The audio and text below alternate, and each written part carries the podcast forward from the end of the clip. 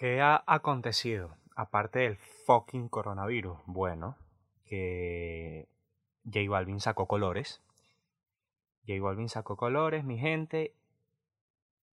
No, no sé. Las, las comparaciones. Ahí está. Ya va. Ahí está. Las comparaciones siempre son odiosas. Pero debo admitir que me gustó mucho más yo hago lo que me da la gana, que son como los dos más esperados, en dado caso. Y ya, o sea, de verdad, eso es todo lo que tengo que decir para, por, ¿sabes? Para lo del el intro y todo lo demás, porque la cuestión está bien ruda, mi gente. Ya yo no aguanto esta vaina, de verdad. Que ladilla, me joda.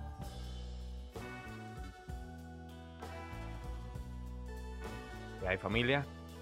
Esto es el episodio número 5 de Requeme Sessions, un espacio abierto para pensar en voz alta. Mi nombre es Aníbal de Andrade, pueden encontrarme en todas las redes sociales si les da la gana, si les provoca.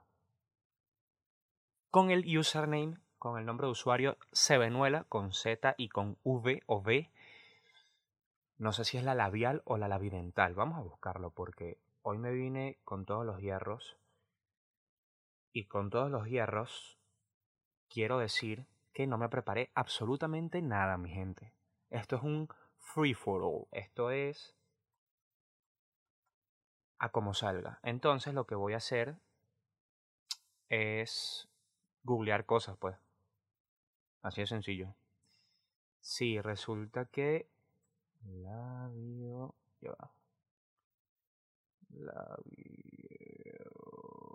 Sí. Resulta que la V pequeña, la V, es también llamada la V labidental. Pues eso, mi nombre de usuario es Venezuela con V labidental.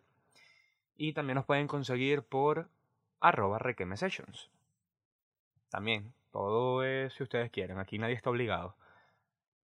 Eh, pues nada, ¿qué ha sucedido en estos días? Que sigo encerrado en mi casa. ¿Qué ha sucedido en estos días? Que sigue falleciendo gente a consecuencia del coronavirus. Es que sigue sucediendo en estos días que cada vez más nos damos cuenta de lo... Vamos a utilizar la palabra más ligera que se me ocurre. Lo desconsiderada que es la gente. En general, me encantan. Para la gente que me sigue eh, a través de YouTube. Y sí, yo estoy yo tengo, por, por lo que acaba de suceder, para la gente, aquí estamos, la experiencia completa, mi gente, es a través de YouTube. La gente de Spotify, bueno, aquí estamos, mi gente, pero ¿qué sucede? Me acabo de tocar la nariz, muchísimo, que está contraindicado en este tiempo, que ha hecho que una acción tan básica y tan normal como tocarse la nariz esté contraindicada. Pero, mi gente, estoy harto de este encierro, Aquí yo no tengo, tengo contacto con como cuatro personas, ¿no? Pero aquí todos estamos encerrados en todo el rato. Entonces, yo voy a asumir, yo voy a quejarme de la desconsideración siendo desconsiderado tocándome la cara. Porque me pica. Pareciera cocainómano, o sea, me pica la nariz. Cuando pienso que no me tengo que, que picarla, que no me tengo que picar, que no me tengo que rascar la nariz, muchas más ganas me dan. Tengo ganas de, de tocarme las pupilas de los ojos con los dedos a cada rato. Porque te lo juro, o sea, mira, no joda. No me va a pasar nada porque yo estoy aquí encerrado en una fucking burbuja. Ese va a ser el tono del episodio, mi gente, la verdad. Estoy ácido. Estoy como leche cortada, mi gente. Y no la buena leche cortada que se traduce en yogurt, que el yogurt es muy sabroso sobre todo con cereal. A mí me encanta el yogurt con cereal de chocolate. Me recuerda a mi niñez. Ustedes no sé, la gente de Venezuelan People in the House que vendían antes el potecito de yogurt alpina con una tapita llena de cereal. Entonces tú eso lo mezclabas y era como que clásico para el desayuno del colegio. A mí esa vaina me encantaba. Obviamente se lo llevó el socialismo. Allá en Venezuela eso desapareció. Yo particularmente no lo vi más pero eso me gusta mucho. Eso es una leche cortada que es sabrosa, el yogurt. De resto, es asqueroso. La leche cortada es horrible. Es interesante porque de un estado tan nefasto como lo es que algo se fermente, es, sí, es como que, no sé si, no creo que la fermentación sea lo mismo que la putrefacción. Obviamente son procesos distintos, pero el asunto es que de buenas a primeras huele feo y todo lo demás. De la fermentación salen puras cosas buenas. Bueno, puras cosas buenas entre comillas. Por ejemplo, si el queso es leche fermentada, el yogur es leche fermentada, eh, la cerveza es, son granos fermentados, el vino son uvas fermentadas. La fermentación yo creo que han jugado un papel muy importante en el desarrollo de la sociedad. Inclusive tengo entendido que la fermentación fue vista como un regalo de los dioses. Porque, por ejemplo, entiendo que... Sí, en la época en la cual la ciencia, obviamente, la ciencia no estaba tan desarrollada, toda esta clase de fenómenos extraños se le atribuían a deidades. Eh, eso, eso es el nombre de un principio. Eh, en estos días estuve viendo una cuestión exacto que para, era una no conozco el nombre atribuye yo eh, como eh, como buen como buen cliché de ente del medio del de como buen representante del género masculino, yo honestamente caigo en el cliché de que yo no puedo hacer dos cosas al mismo tiempo. Yo no puedo eh, escribir y hablar al mismo tiempo, no puedo buscar cosas en Google al mismo tiempo que hablar. Esto es... Ay, perdón, me ahogué. Esto es una realidad eh, como, la, como la propia vida. Eh, lo estoy cansado de decirlo. Yo sí mastico chicle y camino al mismo tiempo o me voy de boca o me ahogo. Pero eso, entonces no sé qué tan bien vaya a funcionar esta dinámica que me planteé de googlear cosas, porque si no, o sea, si voy a googlear cosas no voy a poder hablar y si voy a poder hablar eh, no van a escuchar sonidos, si no escuchan sonidos, si escuchan silencio por mucho tiempo se me van a ir y yo no quiero que ustedes se vayan, yo quiero que ustedes estén aquí escuchándome la voz, porque obviamente todo esto es sencillamente, no sé, no sé, tendré que hablarlo. Si eres psicólogo, mándame un DM, o psiquiatra, psicoanalista, lo que sea, porque yo obviamente con toda esta vaina del podcast estoy compensando por algún complejo de algo, de llamar la atención o así, está clarísimo. Pero eso, yo lo que no quiero es que ustedes se vayan, por favor, no me no me dejen solo. ¿Sí? Muy bien. Ya les dije, hoy el episodio va a estar. va a estar ácido. Que no todo el sabor ácido es malo. Por ejemplo, o sea, a mí particularmente me gusta mucho. No sé si. No.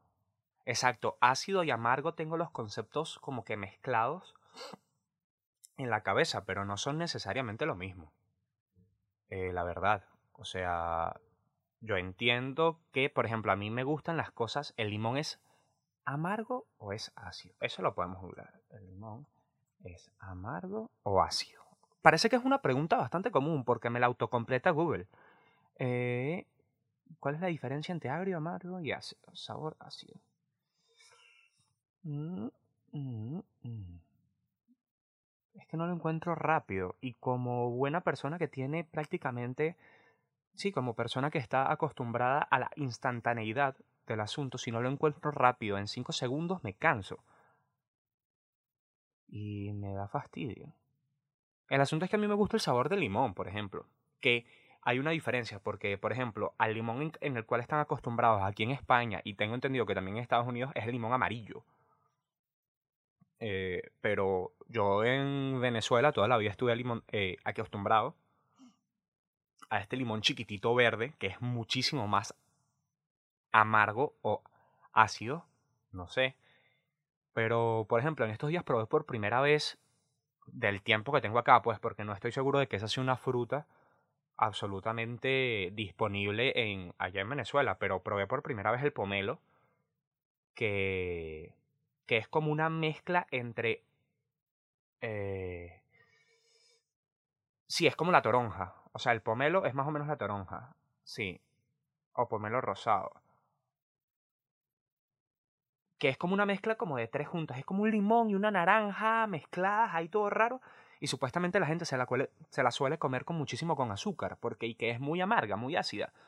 Pero yo me tragué. Así me decía anoche. Yo me tragué esa vaina con todo el gusto del mundo, pues. Rico. De verdad. O sea, no me pareció ni amargo, ni ácido, ni nada. Entonces, si les gusta esa movida, ya les advertí, pues.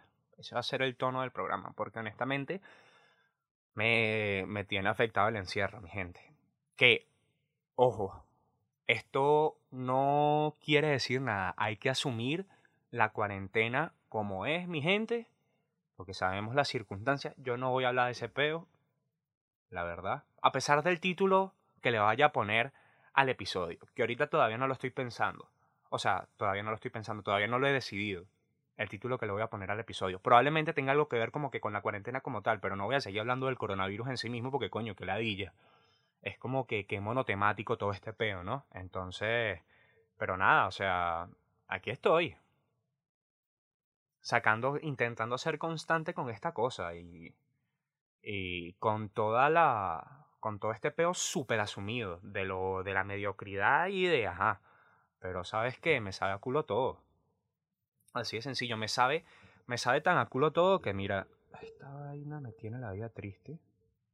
El micrófono, ahí está. Yo espero que me escuchen bien. Eh, mírame las fachas las que ando, pues. O sea, parezco... Todo este peo, honestamente, ya estoy en una circunstancia que, que me está haciendo pensar muchísimo en lo que significa estar preso, pues ya entiendo honestamente lo que representa, coño, obviamente no en el mismo sentido, pero estar preso tiene que ser una ladilla, porque aparte de que exacto, de que es una reclusión completa y total, particularmente, hablo desde la perspectiva masculina, estás rodeado de gente que lo que está pendiente es literalmente como de matarte, marico. O sea, joda. Es como ahí es un todos contra todos, que eso lo estuve viendo. Que es lo que explican porque, eh, claro, yo me imagino que una prisión, que una cárcel tiene que ser un poco bastante como un colegio, en el sentido de que todos los que están allí, obviamente tienen, ahí todo el mundo está demostrando quién es el más arrecho, honestamente, por cuestión de supervivencia. Y esto lo veo obviamente muchísimo más representado en una cárcel donde honestamente hay muy poca ley, en donde los reos son los que, tienes el, los que tienen el control.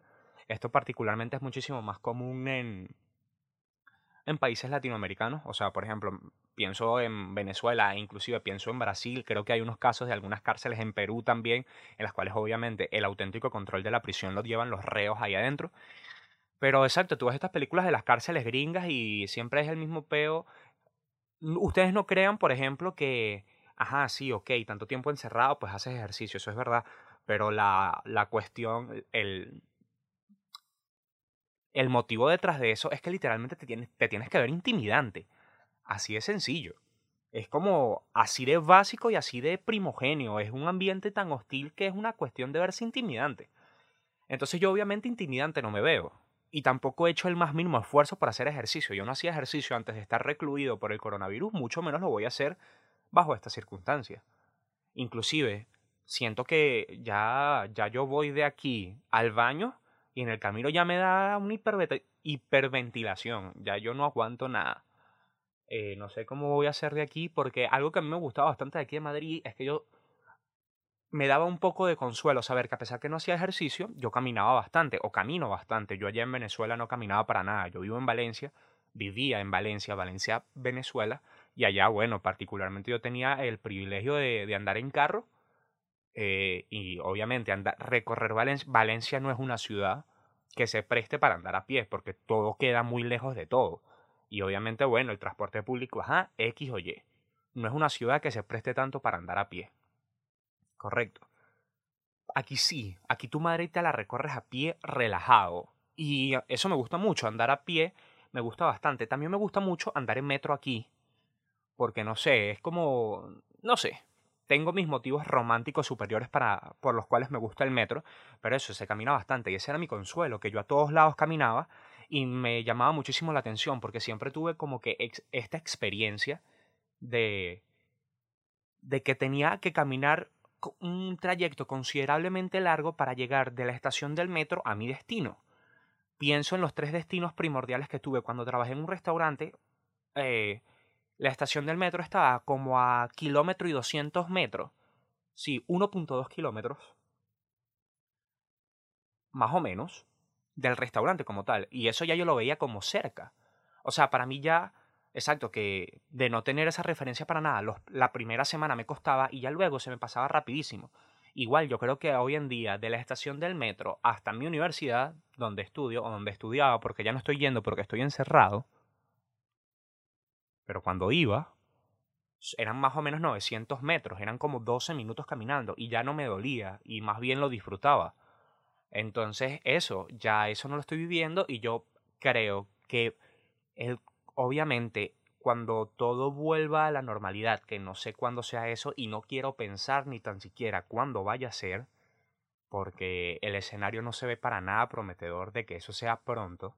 O sea, veo mucho más probable que la cuarentena y que la reclusión, la reclusión se extienda a que se reinstaure toda la normalidad.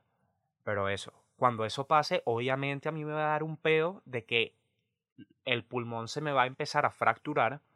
Imagínense ustedes como cuando, mm, no sé, como cuando a un hielo le, le, echas agua caliente. Cuando a un hielo muy frío le echas agua caliente que se empieza como a fracturar y suena suenan las grietas. Bueno, eso es lo que le van a pasar a mis pulmones y yo eventualmente en mi andar diario voy a ir dejando pedacitos de pulmón por la calle, porque obviamente la condición cardiovascular no me va a dar porque tengo, si ya yo de por sí me consideraba y me considero una persona bastante sedentaria, con esto ya dejé el ápice, pues ya, ya está. Que a mí, por ejemplo, me gustaría tener un equilibrio medio raro, como el que tienen los sumos en Japón. Ustedes no sé si saben, pero ustedes a los sumos ahí como los ven, todos maciados, o sea, gordos, lo que se conoce en el argot popular como gordos, esa gente son unos atletas de nivel top.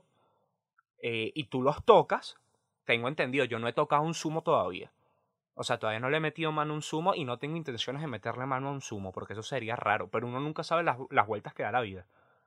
Supuestamente tú tocas a un sumo, o sea, tú le tocas la barriga a un sumo y eso es duro, papi. Eso es como tocar una piedra. O sea, no es que no es una grasa, que sea como eh, maleable o así todo, todo endeble. No, no, no. Que esas son unas rocas gigantes, pues.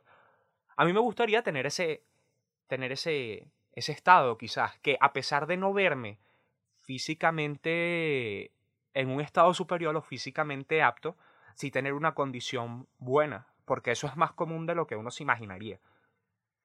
Pero lo veo, lo veo bastante distante, la verdad, lo veo bastante, muy poco probable eso, honestamente. Y lo que les comentaba de que, exacto, de, de que esto me da muchísima, o sea, me pone a pensar muchísimo en la gente que ha estado presa en su vida.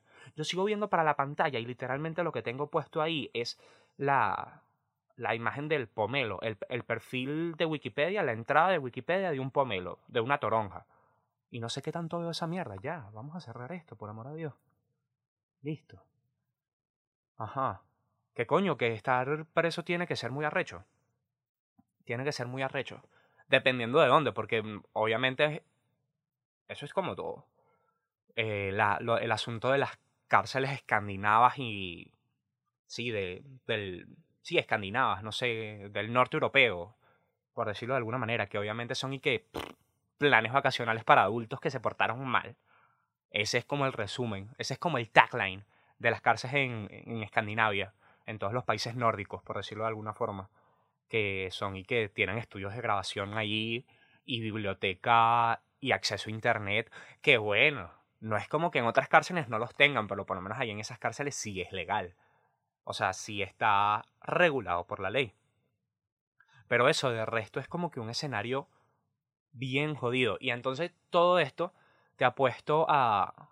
me ha puesto a pensar respecto a este asunto de el estar encerrado uno se pone a requemar muchísimo que un, un comentario que ya he visto repetidamente en las redes y que me parece odioso, duro, es el... porque ya han salido por allí. Ustedes habrán... Espero que se hayan encontrado con eso porque ya yo lo vi. Esta gente que ha estado empezando a comparar toda esta movida diciendo, o entiendo por qué lo hacen, porque es una perspectiva de decir, bueno, coño de su madre, tengan paciencia, esto no es nada en compara. Aquí viene, porque como lo dije en el inicio, las comparaciones son odiosas. Esto no es nada comparado con lo que vivieron los judíos durante el holocausto, que estaban encerrados, pobrecita Ana Frank. Coño de tu madre, no compares. Recuerdo que vi un, un video en particular de una señora en Argentina o era Argentina o era Uruguay. No sé distinguir entre los dos acentos. Lo siento para la, gente uruguaya. Yo sé que no hay nadie uruguayo que vea estos videos, pero sé que se ofenden demasiado si los confundes con un argentino. Serán antecedentes históricos que desconozco, pero bueno.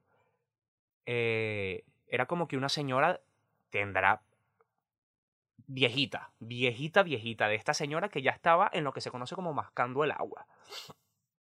Y entonces como que la, la, la señora montó el video en Twitter diciéndole, mira, este es mi acento argentino de la señora, mira, pero ¿qué le decís a la gente vos que no sé qué, que ahora no se puede? ¿Cuántos años estuviste? La tipa le preguntó a la señora, ¿cuántos años estuviste vos encerrada cuando los nací? La señora, o sea, el video continuó y ella siguió haciendo su. La tipa que montó el tweet siguió haciendo su punto de. Miren, no sé qué, aquí estuvo ella encerrada dos años y medio, sin comida ni internet, y ustedes no pueden aguantarse 30 días desconsiderados. Todo eso. Pero en el video, la señora le dijo: Ya va. Pero es que ni siquiera. La tip, la abuelita, la abuelita le dijo a ella: Pero es que. ¿Qué haces haciendo esa comparación? Literalmente. Que son contextos y circunstancias completamente distintas. Es como que tú quieras comparar. Me parece súper odioso, súper estúpido y que es una descontextualización total. Si lo has hecho, revísate. No compares este asunto con escenarios como el del holocausto judío, en el cual la, la comunidad judía tuvo que esconderse porque se estaban, bueno, no, Sí, ambos nos estábamos escondiendo por nuestra... Ahora estamos recluidos por el bienestar de nuestras vidas y ellos también se estaban escondiendo por su vida literalmente. Pero no es lo mismo. No es lo mismo. No me vengas con cuento. Es una comparación estúpida. Es estúpida. Y luego, primero eso, y luego comparando un poco con, con la cantidad de tiempo que estuvo preso Mandela. Que, permiso, o sea, tiempo preso. ¿Cuánto tiempo estuvo preso Mandela? 27 años. Ok, Mandela estuvo preso 27 años. Mira, las circunstancias son muy distintas, pues. Y no lo estoy diciendo como... Perdón, me tiré otro erupto. No lo estoy diciendo como que... Eh, eso justifica nada, no sé qué. No compar... Coño. Viste, me arreché. Y al micrófono también se arrechó. No compares porque estás, estás rebajando el sacrificio de esta gente y el encierro de esta gente. Son circunstancias distintas. ¿Qué implica esto? No seas idiota, pero, o sea, no seas idiota de subestimar eh, este encierro tal o ser egoísta y no querer asumir que estamos en una medida que es como pensando en el bienestar del general más que en el individual. Ese es todo el peo. Pero no lo compares con esto porque estás, honestamente, me parece bien chimbo de tu parte recapacita. Si lo pensaste en algún momento, por favor, recapacita, porque estás sacándote las cosas de contexto. Quizás sea por el encierro, yo te entiendo. Yo también por el encierro he estado, he tenido pensamientos oscuros, bastante oscuros, honestamente oscuros. Y entiendo, pues, o sea, es como la reclusión. Y eso es lo que te digo. Es como que yo, yo, y yo tengo gente con que hablar. Yo no estoy viviendo solo aquí. Yo puedo convivir con gente. Y sin embargo, yo me siento como recluido. O sea, yo me siento, mi gente, me siento solo. Si te sientes solo, busca a alguien. Habla, conversa, ve videos de YouTube. ¿Sabes qué es muy importante? Por ejemplo, yo me estoy dando cuenta, todo este... Volvamos a lo de los países nórdicos. ¿Saben esta cuestión que establecen que en estos países en los cuales son prácticamente seis meses de día y seis meses de noche, durante la temporada en la cual ellos reciben menos cantidad de luz solar, como que empiezan a, ser más propensos al desarrollo de depresión, de esa clase de cosas, porque precisamente la ausencia de luz solar les afecta. Quizás es un poco lo mismo. Si puedes, lleva solecito. Eso te puede hacer bien. Ahí te lo dejo. Pero, mi gente, hay que apoyarnos los unos a los otros. Los unos a los otros. Y pues sí, lo que les digo, he tenido pensamientos, pensamientos bastante oscuros e ideas bastante descabelladas también, más allá de los pensamientos oscuros. Porque no...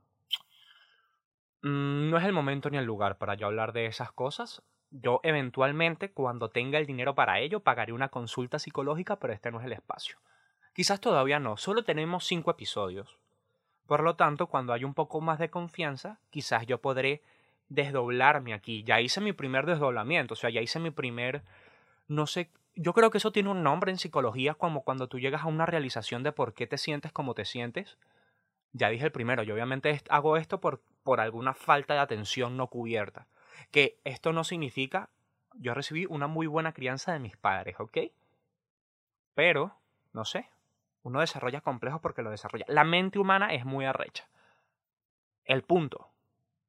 Las ideas descabelladas que he tenido han ido desde, no sé si raparme el pelo, o sea, picar, a picar. Vamos a picar la torta. Sí, aplicar la Britney 2002, creo que fue 2002, ¿no? Britney, Britney. Britney, Britney es la que sale en Los Parinos Mágicos. Bueno, ¿saben qué estoy pensando? Eso me acordé y lo pensé en estos días. A mí me parece enorme. Ustedes no sé si se acuerdan de Saki Cody Gemelos en Acción. Era una serie, no sé cómo se llama aquí en España. En Latinoamérica ese era el nombre que recibía Harry Potter. Harry Potter.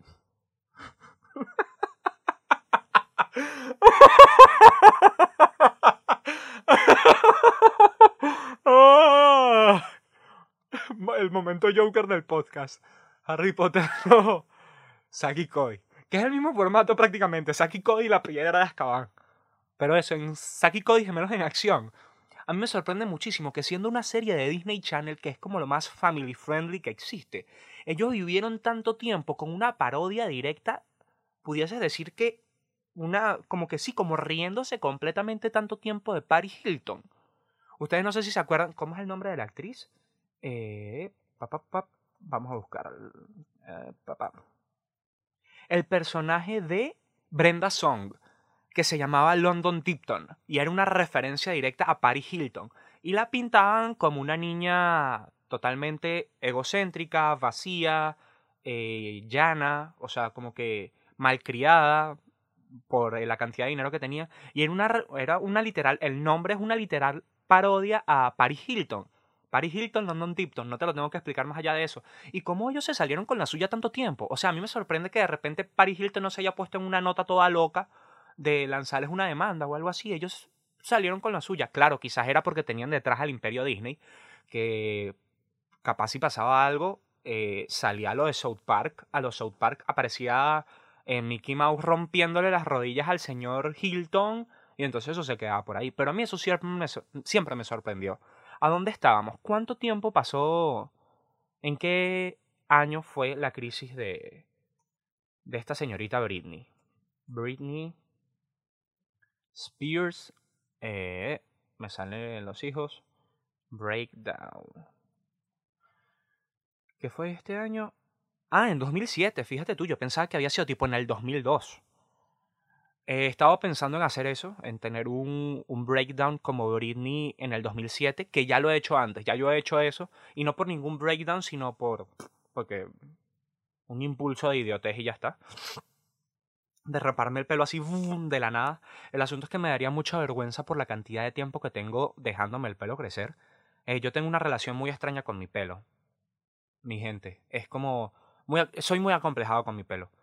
Eh, en el sentido de que siempre lo he querido tener largo, largo, largo. con- o considerablemente largo y nunca me da la paciencia para alcanzarlo. Este fue como el punto medio que se me ocurrió. Eh, lo de afeitarme, raparme las, las esquinas, pues lo- los lados. He pensado en eso, he pensado, no sé qué también me queden unas californianas.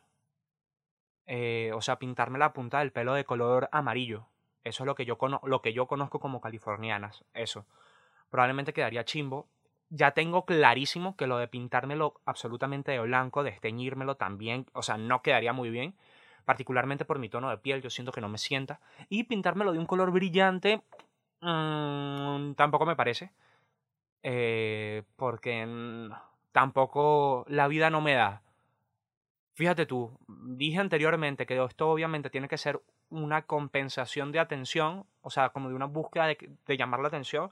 Sin embargo, supongo que yo quiero canalizar de quién recibo la atención y por esto subo esto a YouTube, donde tenemos una pared que se llama el Internet, el escenario virtual entre nosotros dos. Pero si yo me pintase el pelo de color, obviamente recibiría una atención no deseada por parte de extraños en la calle que no quiero. Entonces, eso, porque ya he pasado por allí. Es un momento de story time. Es un momento, eh, por ejemplo, yo sufrí eso particularmente de niño porque yo utilicé una ortodoncia muy invasiva. Yo voy, ese va a ser la única intervención gráfica que van a tener en este episodio. La gente que me está escuchando por Spotify, Spotify, Spotify, puede irse a YouTube o YouTube a ver la imagen que voy a poner ahora. Yo utilicé un aparato de ortodoncia muy boleta que te recorría absolutamente toda la cara durante una temporada corta. Y obviamente la gente se te quedaba viendo muchísimo porque es un aparato que llama mucho la atención. Lo voy a poner aquí.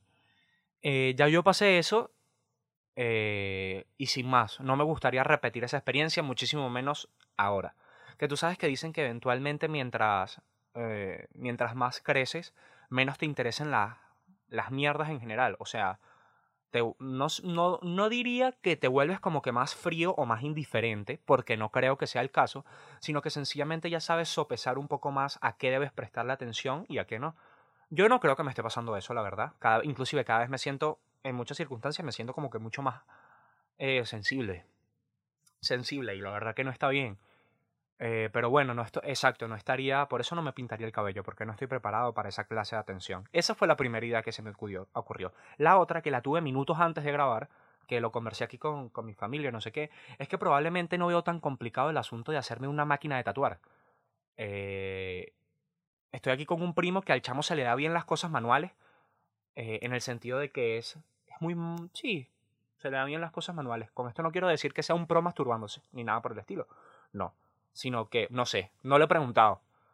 Eh, pero eso sabe como que construir, se le da bien... Sí, eso, esta gente que de la nada agarra y te desarma una lavadora eh, y te la vuelve a poner en, en su sitio así de, ¿sabes? Como que sin ver instructivos ni un coño madre. Él es así. Entonces estuvimos hablando y no es ni tan difícil hacerse una máquina de tatuar de estas que precisamente se hacen en la... Esto es una camiseta, mosca con una vaina. Es que eso, la ansiedad.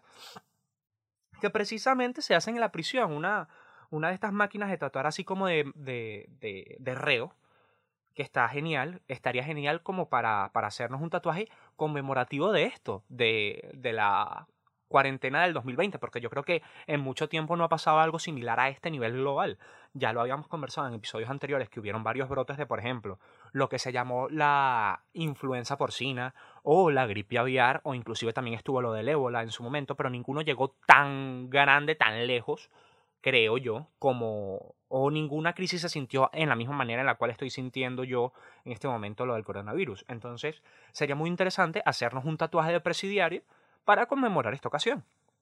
me parece muy bonito y exacto. Por ejemplo, es como todo. O sea, si, si la gente que hizo... Discúlpenme, de verdad, no fue mi intención. Si la gente que hizo los actores de Marvel, los actores de Marvel todos después, o sea, los primeros Vengadores originales se hicieron el tatuaje este que era como un símbolo ahí todo extraño, que representaba a los primeros Vengadores, al Capitán América y tal. Se lo hizo Robert Downey Jr. y se lo hizo eh, la chica. Eh, ¡Ay! ¿Cómo es que se llama ella? Black Widow. Eh, para... Scarlett Johansson, se lo hizo Scarlett Johansson, se lo hizo Mark Ruffalo, creo que también. Eh, los primeros Avengers. Eh, se lo no sé si se lo hizo el, ¿cómo se llama? El que era, el que era novio de Miley Cyrus. ¿Viste? Feminismo. El que era novio de Miley Cyrus. Era él, ¿no? Eh, Thor. Eh, sí, ¿cómo se llama él? Hiddleston. Eh, Tom Hiddleston, ¿no? No, ese es Loki. Ay, ¿cómo era que se llama él? Eh, Thor, actor. Verga, estoy mal, weón. Eh. Chris Hemsworth. Chris Hemsworth era el que andaba con, con Miley Cyrus, ¿no? Chris Hemsworth. Vamos a ver. Quiero verificar. O era el hermano. Eh, Miley. Sí, ¿no? Eran ellos dos. Sí, eran ellos, ellos dos. Creo que Chris Hemsworth también se hizo ese tatuaje. Creo que fueron los, los, los Avengers originales. Entonces eso, porque si ellos hicieron ese tatuaje es conmemorando que fueron partícipes de la franquicia cinematográfica más importante en lo que va del siglo XX, porque ellos hicieron eso, yo no me puedo hacer eso por ser uno de los miles tantos que sencillamente tuvo, tuvo que quedarse en su casa por el coronavirus. Me parece un hito personal igual de importante e igual de magnífico. Y me sigue picando la nariz mucho. Pero sí, esas he tenido hasta ahora, lo del pelo, lo de eso. También he pensado en el asunto exacto de cómo hacer ejercicio aquí adentro, pero no, la flojera no me deja. Y eso, yo creo que está como complicado seguir surfeando esta situación. Eventualmente yo creo que exacto, que todos estamos teniendo una prueba. A mí me gustaría, estoy pensando, he pensado bastante, no dentro de mis pensamientos oscuros, ¿no? Eso no se los voy a comentar. No, no se los voy a comentar. El, todo, el, todo el peo de cuáles van a ser las consecuencias de esto. ¿Será que sí se va a dar otro baby boom como hubo después de la Segunda Guerra Mundial? ¿Sabes? Que, exacto, toda la cantidad de gente que se murió y entonces dijimos, bueno, hace carajito. A este mundo se le fue mucha gente, hace falta reponerla. Como si a la gente le hiciese, como si al mundo le hiciese falta más gente, ¿no? Pero vamos a reponer la cantidad de gente, vamos a empezar a tirar y a parir. Para adelante. Capaz pase esto de nuevo, porque tenemos claro de que la tasa de natalidad a nivel mundial estaba bajando. Aquí en España, por ejemplo, este es un país de viejitos, un país de abuelos. Si estuviésemos en Italia diríamos un país de nonos. ¿Será que a partir de esto la gente como que va a valorar distintas las cosas y va a empezar a tener más niños? Eso sería interesante. Y luego, a mí me gustaría saber si los tipos, porque eso es literalmente una cantidad de gente, o sea, esos son unos tipos, o sea, es un grupo reducido de personas que nombran las, las generaciones, los que acuñaron el, el término millennial, los que acuñaron el término generación Z o Zoomers, todo eso, ¿cómo van a denominar a la generación que está naciendo por consecuencia del... O sea, la generación que nazca entre el 2020 o sea, entre el 2019 y el 2020, va a tener un nombre específico y ese nombre se va a deber al coronavirus? Eso es una pregunta muy interesante porque eso sí lo busqué de, anterioridad. Resulta que la generación posterior a la generación Z, que es la gente que de momento, o sea, no se determina, perdón, la generación Z va del 2000 al 2010, según entiendo, según, vamos a buscarla. Eh, Gen Z. Que, ah, no, perdóname, perdóname, supuestamente va desde 1997 hasta el 2012, la generación Z. Yo presuntamente por eso soy un Zoomer, porque yo nací precisamente en el 97. Pero yo no me considero, es algo que me pasa en general en muchas cosas en la vida, que no me considero ni uno y otro. Definirme es limitarme, como diría cualquier quinceañera. Eh, no me considero Zoomer. ¿Por qué no me considero Zoomer? Porque no entiendo TikTok. O sea, de pana ya me la descargué, ya intenté, no la entiendo. Y por ese sencillo eso, hecho, ya no me considero Zoomer. Sino que soy, quizá, pudieses decirlo, como un late millennial. Mm, mi propia etiqueta, porque, porque sí. La generación que va a venir posterior a la generación Z ya está bautizada como generación T o generación alfa. ¿De qué viene generación T? De generación táctil. Échale bolas, porque como esta gente ha estado siempre o sea, su estilo de vida ha nacido alrededor de una pantalla táctil. Y efectivamente, que es una vaina que a mí me da mucha rechera. Que parece que ya los padres no son capaces de brindarle entretenimiento a sus hijos o de apaciguar a sus pequeños. Creo que es el tercer o cuarto erupto que me lanzo en este podcast. ¿Qué pasa, vale? Es que tengo. Estoy comiendo a deshora, gente, exacto. Por estar aquí encerrado, me levanto a deshora, eh, como a deshora y entonces, como que tengo el sistema gastrointestinal mezclado. Discúlpenme, de verdad, no es mi intención. Eh, se llama generación T por generación táctil y efectivamente lo que les decía, ahora no hay capacidad de calmar a un niño si no es con una pantalla táctil. O sea, ya hay nenes de, no sé, de menos de un año, bueno, menos de un año. Quizás no tanto, bueno, o sí, quién sabe. Que ya lo que tienen es una tablet entre las manos desde que nacen. Eso es verdad, eso yo lo siento. Obviamente todavía no podemos cuantificar las consecuencias, pero sobreexponer a los niños desde esa edad a tanto estímulo, eso va a tener consecuencias graves, mi gente, yo se los digo. Lo digo aquí ahora, eh, yo estoy grabando esto un 21 de marzo del 2020 y será publicado el 22 de marzo del 2020. Ya, ya cumplí con mi primera profecía, con el asunto del, de Yo Perreo Sola. Eso fue, ¿qué? ¿El segundo episodio? no, tercer episodio, si mal no recuerdo. El tiempo me dará la razón. Esa es una frase muy de padre. El tiempo me dará... Tú te acordarás de... Así dicen los papás. Tú te acordarás de mí. Y dirás, coño, mi mamá, mi papá tenían razón. Pues efectivamente, o sea, a mí eso, a mí eso me preocupa. La generación alfa también le llaman, como les decía. Entonces, ¿será que la generación posterior, esta generación supuestamente, ya va? Ah, ok, dice, la generación táctil nace en torno al 2000, digamos, 2012, y se prevé que, que acabe en el 2025. O sea, ya la previsión de finalización es en el 2025. Estamos hablando de que las...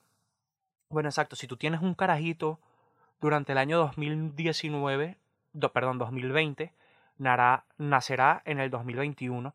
Exacto, será interesante ver la influencia de la crisis del coronavirus en la generación T. Eso va a estar prometedor. O quizás no. Pero es una vaina que me llama la atención. Eh... ¿Y qué otras cosas? Bueno, a mí en general eso. Mm, me va a parecer interesante qué pase después de todo este encierro. ¿Cómo? Porque las yo espero que las cosas sí cambien a bien. O que al contrario, la humanidad se va a volver muchísimo más coño de madre después de que se termine el encierro. Porque tengan que compensar cosas. Por ejemplo, eh, todos sabemos la movida de, ay, en fin, um, ya la gente no está yendo a Venecia. Entonces el agua en Venecia ya está clarita, clarita, clarita. Y van los delfines. Y hay pececitos en el agua. Y los cisnes. O sea, ya reconocemos la que me parece boleta es la de esta imagen satelital de cómo disminuyó la, la, contaminación del aire en el norte de Italia. No sé si, no sé si ya yo dije esto en un episodio anterior. Yo creo que sí. No lo sé, igual lo voy a decir, ¿qué coño? Este, este video que hay de, de, cómo ha reducido la emisión de dióxido de carbono en la zona del norte de Italia a consecuencia del coronavirus. Eh, creo que eso lo lanzó la NASA. En China ya lo sabemos. Claro, en ese mapa también sale Madrid, o sea, se ve Madrid ahí a lo lejito. Y el puntico donde está Madrid también se viene para abajo. O sea, ¿será que después de que pase todo esto, realmente vamos a tomar conciencia con nuestro papel incidente en la vida de nuestro planeta? ¿Vamos a, a finalmente aceptar que somos un virus y que la Tierra está, está tratando de ponernos un freno? ¿Mm? ¿O al contrario? Sencillamente seremos un nuevo brote, una nueva mutación del virus, a consecuencia de un virus y lo, que no va, y lo que va a pasar es que nos volveremos aún más coño de madres con el planeta. Y entre nosotros. Yo quiero ver. Yo quiero ver qué va a pasar particularmente con las aerolíneas. O sea, ahorita los vuelos están regalados. Muchas aerolíneas se van a ir a la mierda, mi gente. A la shit. ¿Cómo van a compensar eso ellos? después de que pase todo esto y empiece de nuevo el flujo de, de tráfico aéreo, ¿será que van a reventar el precio de los pasajes de avión? Es una pregunta interesante. Eh, y otras cosas de, de, ese mismo estilo. No sé. Mm, desde otra perspectiva, eso. Es boleta. Esperemos que la gente asuma más este peo del, del trabajar desde casa. A mí particularmente, en las circunstancias que estoy ahora, yo sí sigo trabajando y estoy trabajando desde mi casa por el trabajo que hago, como ya saben o no. Yo soy diseñador gráfico y trabajo en una consultora de branding. Y estoy trabajando desde mi casa. Mm, y me parece súper práctico, aunque yo particularmente en este momento de mi vida prefiero trabajar en la oficina. No sé, supongo que es porque apenas estoy empezando mi vida laboral en este ambiente. Literalmente este es el primer trabajo en un ambiente, yo le llamo ambiente ejecutivo, porque más o menos lo es, aunque no realmente. Exacto, es mi primer trabajo de oficina como tal. Y por tanto quizás no me, no me, ¿sabes? No me, no me molesta tanto.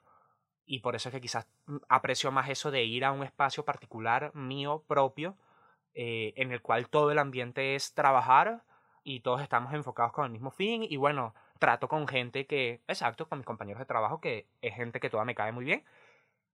ahorita yo siento que en mi casa no me concentro para eso o que de repente, no sé, no es lo mismo para mí, de momento por ahora. Quizás dentro de 10 años, que ya pase, no sé, X cantidad de tiempo, sí diría, coño, ya estoy harto de verle la cara a la gente y preferiría trabajar desde mi casa. Hay Esto es un punto bastante álgido dentro de esta cuestión. Y eso, lo que ya yo estoy, yo, uno de los complejos que tengo es que nunca disfruto de la hora, mi gente, nunca. Yo siempre estoy pensando en el futuro. No lo digo desde una manera de, ay, soy un visionario. No, no, no, sino que yo bueno, aquí se armó la terapia, pues yo les dije que no les iba a revelar nada, pero ya aquí yo me estoy confesando. Honestamente yo tengo problemas para eh, vivir con el presente. Siempre tengo como una ansiedad de que nunca estoy satisfecho con lo que me está pasando en el, en el instante presente y siempre estoy buscando hacia futuro. Siempre siento que, que mi posibilidad de mejorar siempre va a estar es a futuro. Nunca me siento satisfecho con mi estado actual. ¿Y a qué venía esto? Se me olvidó. Bueno, que sí, que capaz en un futuro, que lo que me exacto, que lo que me llama la atención es eh, cuáles van a ser las consecuencias del coronavirus eventualmente, en general en la sociedad, porque coño, es un cambio arrecho, eh, la verdad. Eh, yo siento que habrá pasado muchísimo tiempo desde que sucedió algo así. Obviamente yo no es que sea una persona que maneje la cultura pop ni la cultura general, pero por ejemplo, en el lado occidental del planeta, yo siento que uno de los un hecho como de este calibre que honestamente hubo un cambio significativo como de perspectiva eh, mundial. Fue cuando el atentado de las Torres Gemelas.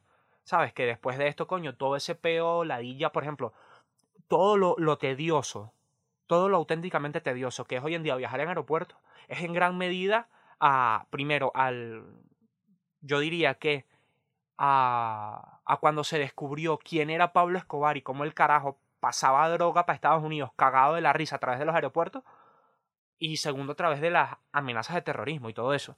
Entonces, ¿cuáles van a ser las consecuencias del coronavirus a futuro? Mira, está muy interesante. Ojalá que la vida me dé para verlo.